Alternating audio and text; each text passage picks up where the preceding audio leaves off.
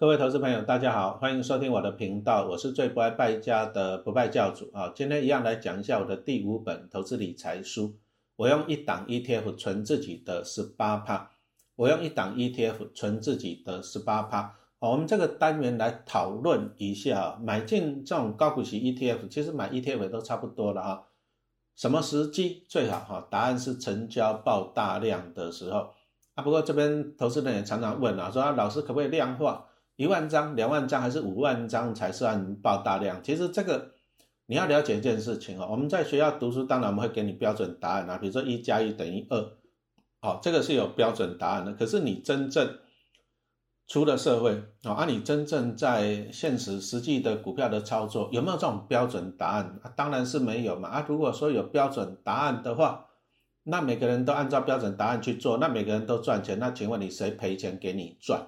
啊，注意啊，没有标准答案的，是不是？那再举个例子，哎，以前的时候，你说在二零二零年之前呢，可能成交量每天就是一千亿、两千亿，大概就是两千亿就是大量的啊。可是你看到了二零二一年呢，啊，成交量到了六千亿，对不对？按像现在是录音的时间，十二月都还有还有三四千亿，那你两千亿反而变成小弟弟了，是不是？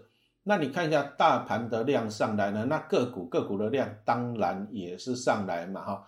所以呢，其实啊，没有标准答案的哈，没有说什么一万张、五万张才是爆大量，没有标准答案。那其实爆大量要怎么观察？自己跟自己比嘛。比如说假设了哈，假设比如说，哎，这个过去这个礼拜、过去一个月啊，每天的成交量就只有五千张，平均了，哎呀，今天突然间三万张、五万张了，那这个就是相对爆大量了哈。所以爆大量指的是怎样？是相对的哈，这样子了解吧？相对的哈。然后再来，我们再来讲一下股市里面其实有很多的指标了哈，像比如说像 K D 指标，我相信大家都很熟吧，对不对？说 K 小于二十买进，K 大于八十卖出，是不是？可是大家有没有想过 K D 指标是怎么出来的？哎，K D 指标它是一连串的计算式的哈，你如果说你有兴趣的话哈，你可以 Google 一下啊，就会有了啊，它就是一堆的计算式。那计算式的材料在哪里？其实你想想看嘛，一档股票每天有什么提供给你什么样的资料啊？第一个就是股价嘛，比如说成交价，对吧？我们收盘价了哈，啊开盘价啊最高价跟最低价，哎，一张股票每天就是提供你这些数字嘛。再来就是今天成交了多少的量啊？所以一张股票其实每天就是提供你这么多东西。K D 指标就是利用这一些。啊，这一些啊，最高价、最低价、成交价啊、收盘价啊、啊成交量，利用这些数字来做计算啊，利它就一大堆的方程式，那就算出来 K 是多少，D 是多少哈，它是这样计算的啊，那它计算出来就是 K 啊，K 的值就是永远在零到一百中间啊，因为你你有兴趣你就去看它的数学式，然后零到一百之间，那它就怎样，上下各取二十，就这样子，这么简单。哦，所以 K 小于二十以下就买进，K 大于八十以上就卖出。哦，它是这样子做出来的。那再来题外话啦，我前一阵子我看一个那个一个网红老师的粉砖，他就在那抱怨，哦，说什么零零五零 K 大于八十卖，K 小于二十买，他说别人抄他的。哎，这个东西啊，其实你自己 Google 去看一下，这个也不要陈老师讲了。你自己去 Google 一下，其实 K D 指标是啊，大概是外国人发明。那陈老师以前年轻的时候。做股票，我们也都知道这个 K K D 这个指标，所以说哦，千万不要以为什么 K D 指标是什么，是哪个老师台湾哪个老师发明的啊？没有那回事啊！啊，好像我要回忆一下啊，陈老师出这本书，我用一档 E T E T F 存自己的十八趴，我有讲到用 K D 指标来操作零零五六。我记得那时候也是有些人就说啊，我是抄哪一本书的？哎，立马帮帮忙好不好？K D 指标这个东西，陈老师二十几年前投资股票就在用了。这个指标是外国人发明的，外国人，外国人，外国人，哦，所以说哈，你自己去 Google 就好了，哦，所以说你说这个什么 K 小于二十买，K 大于八十卖，是台湾哪个大师发明的？这个就不要信了啦，这个是外国人发明的哈。好，那我们就回到原点，就是说 K D 指标其实它的原始的材料就是一档股票哈，一档股票它每天呐啊每天的交易的股价跟成交量，那我们就举一个例子来讲啊，就很像说牛肉了哈。牛肉你可以怎么吃吧？啊，第一个你的肉质如果很好，你是不是吃原味就好，对吧？撒牛排煎好了，撒一点盐就好了。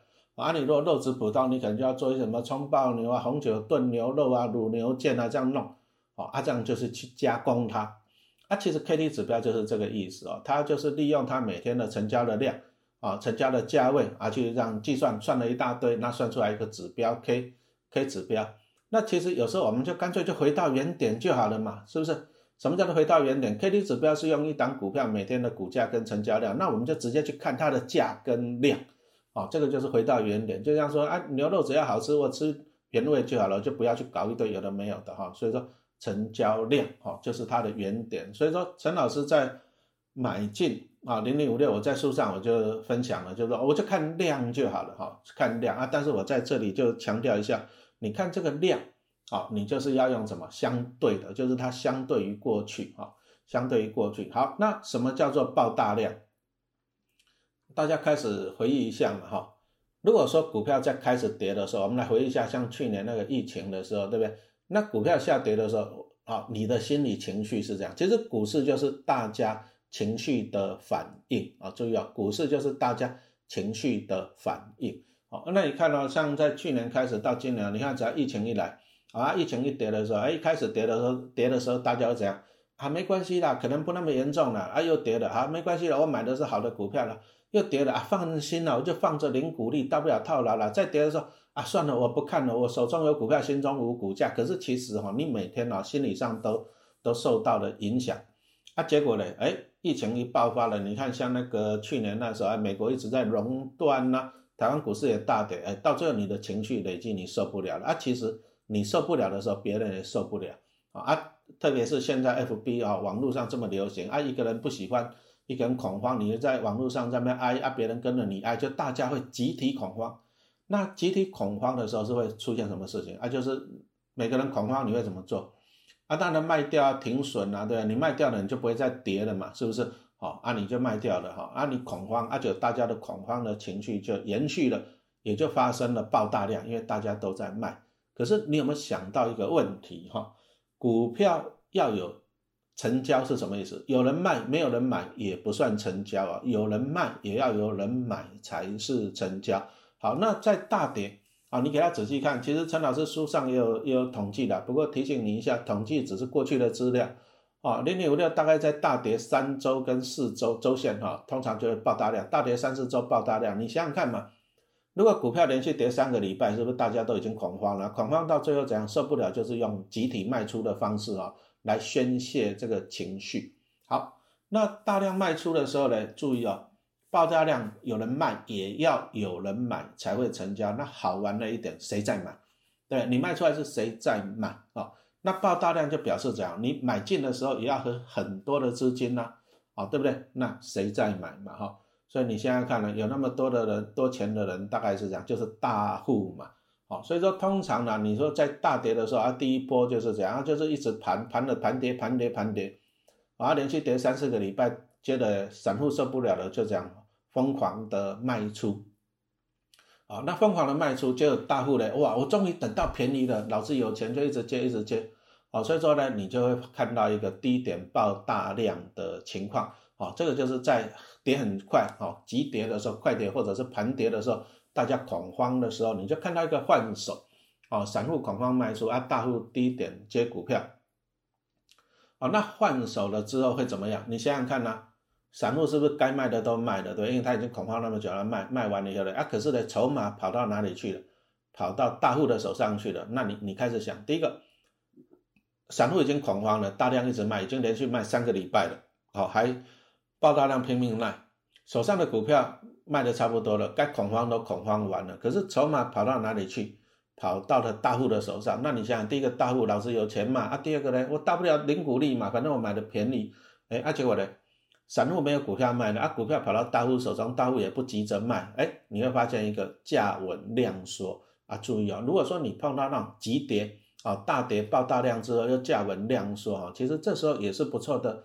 进场的时间点，因为这表示呢，啊，股价已股票已经跑到大户手中了，对不对？啊，接着呢，哎，慢慢的啊，股市呢利空的消息过去了，又开始上来了哈。像去年这样子，疫情哎缓和以后，股市又开始上来了，开始上来又发生一件事情啊。第一个，大户他买在低点，他也不会舍得卖，反正我买的便宜嘛，涨的我干嘛急着卖？啊，问题又来了，散户哎，散户在前一阵子大跌的过程中呢？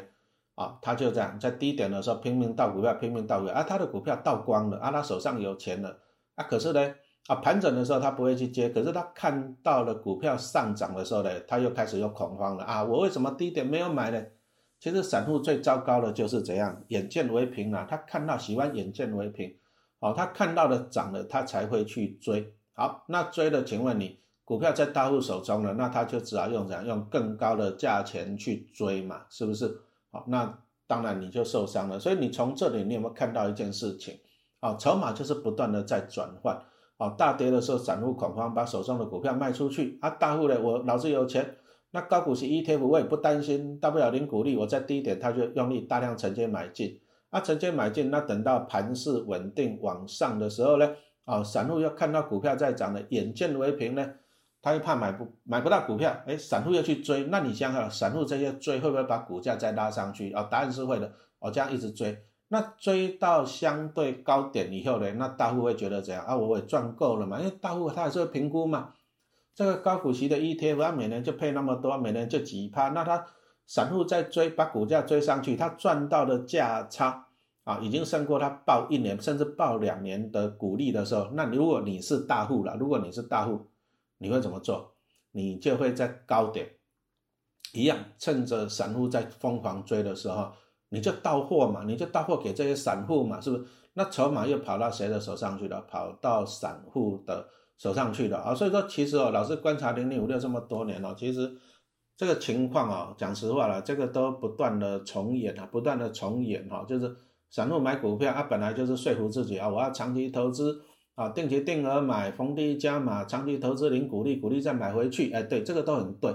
可是错错在哪里？错在就让你看到股市啊，股灾的时候，股价一直跌，天天都便宜的时候，你输给自己啊，你恐慌了啊，你恐慌也就算了啊，别人跟着你一起恐慌，因为大家都很喜欢上啊网络平台去讨论股票聊天嘛，可是你都没有具备正确的认知啊，别人恐慌的时候，你就跟着恐慌。那特别的，你看一下过去啊，连续跌三周、跌四周，爆大量，爆大量就表示说怎样？散户就是在集体恐慌了。可是爆大量的时候，哎，就是有人在大量买进啊，就是大户大量买进，所以说筹码就从散户的手中在低点爆大量，跑到大户的手里面。好啊，接着呢，股市反弹啊，股价上涨啊，散户手中没有股票了怎么办？啊，看到上涨他又恐慌了啊，一直涨我没有股票怎么？他去追。就要追着追着，又看那个爆大量的情况了。为什么会爆大量？散户来追嘛，啊，大户在高点，他又开始倒股量、倒股票，那当然大户倒又爆大量嘛，啊，股票又怎样？啊，又回到了散户的手里面，啊，所以说从这里我们就看到了，这就是一个不断的循环啊。其实，其实散户会输给自己都是这样，都是输给自己的情绪的。你还是要了解你买的是什么样的商品嘛。啊，如果是高股息的 ETF，它会太弱换强，分散到几十只成分股。那其实啊，大跌的时候，你反而你应该用力买。啊，这是一个很简单的概念啊。为什么大家都学不会？为什么？为什么？其实就是人性哈，人性啊，就是说你会让自己恐慌。你明明知道你买的是好股票，可是你一定会恐慌。那再来就是在网络上你也讨论啊，讨论别人恐慌，搞不好本来你不恐慌啊，别人恐慌你就跟着恐慌。啊，网络上也很多在那边造谣的，流造谣的一堆嘛，对，啊，你结果呢，你就自己吓自己，哦，其实股票啊，不要自己吓自己啦。你看，像陈老师报台积电这么多年，中信金这么多年，我就抱着啊，你说这么多年来有没有一些利空消息？当然是有，但是我相信我买的是好股票，我干嘛自己吓自己？哦，我反而趁股灾趁便宜的时候，哦，去加码买进，哦，这样子对我来讲反而更。